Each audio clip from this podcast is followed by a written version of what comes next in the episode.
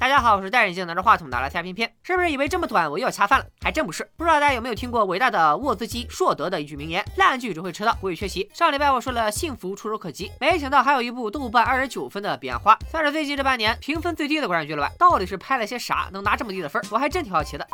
故事一开始，头戴白盔、满头白毛的女主出场了。结合她之后白痴到极点的行为，她的名字已经呼之欲出。对，她就叫二姐。二姐骑摩托去机场，边骑车还边打电话。按国产剧的套路，接下来必定出车祸。果然，几秒钟后，二姐就倒在了地上。得亏我去看了回放，不然汽车司机肯定是说不清了。大家看看，俩车都不在一个车道里，怎么就能撞到一起呢？二姐肯定是诚心碰瓷啊！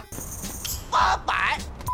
二姐倒地后就晕了过去，意识进入了一个神奇的空间，就瞅着影楼风的特效，不知道的还以为他搁这拍挂历呢。这里有个跟二姐一毛一样的红衣女子，二姐还特别的来熟，这个交朋友呗。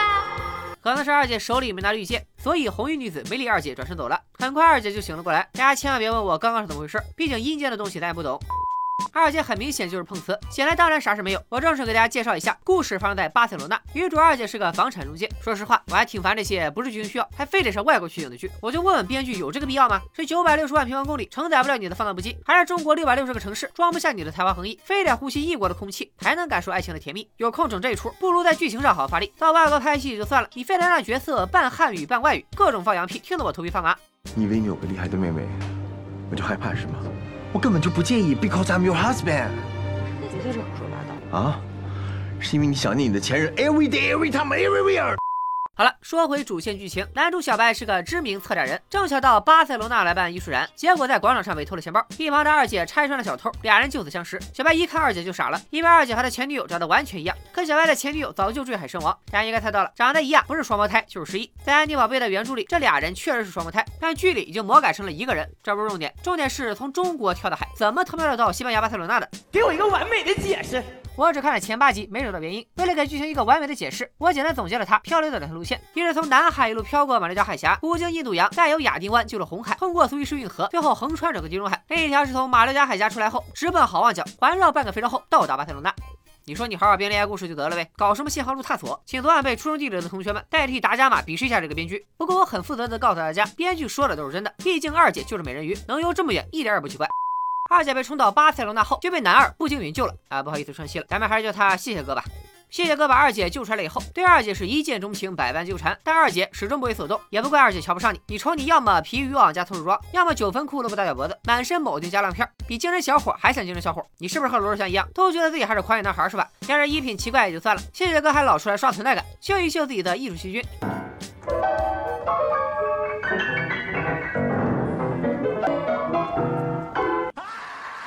我不知道大家用耳机听是啥感觉，是不是差点就去世了？反正我是干着用脚趾在地上抠出了个迪士尼乐园。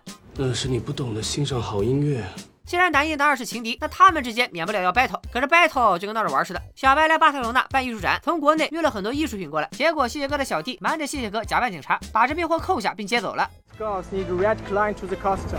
Check again. He say you need to play custom one more time.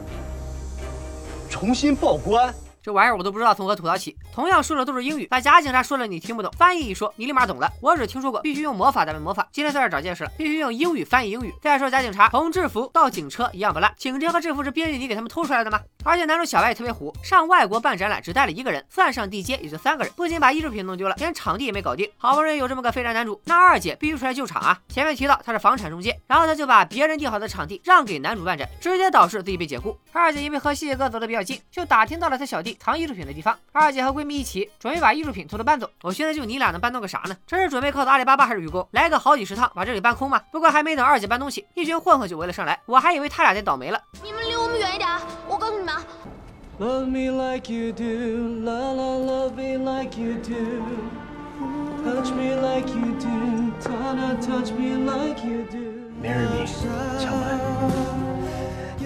男二这波求婚真是给我看傻了，二姐当然也不会答应，但谢谢哥威胁说不答应就砸了艺术品。二姐一听，立马就同意了求婚。话说二姐，你和小白认识也没两天吧？怎么为了他又是丢工作，又是牺牲终身幸福？这根本也不合理啊！还好关键时刻小白带警察赶到，小白还替二姐挡了一棍子，住进了医院。没想到搞出这么大的事，谢谢哥居然还有脸继续找二姐，二姐一上来就是兴师问罪。你有不对的地方，我怎么不对了？只要你嫁给我，他就把东西还给林和平。原来我放个羊屁，Excuse me，现在好歹是二十一世纪了，还搞救了命就要以身相许那一套吗？再说以身相许也是有套路的，你要长得好看，那肯定是小女子愿意以身相许；长得不好看，那就是奴家无以为报，来世结讨贤欢以还恩情。谢谢哥，你真想追二姐，麻烦你把头发梳成大人模样，穿上一身帅气西装。要还是这身不三不四的衣服，是找不到女朋友的。看到这里实在看不下去了。总之这剧逻辑全无，人设稀烂，女主的演技也是一言难尽，基本没有任何看点，就连好多原著粉都直接弃剧。对于这样的改变，我觉得大可不必。今天的新剧避雷指南就说到这里，咱们下期再见，拜了个拜。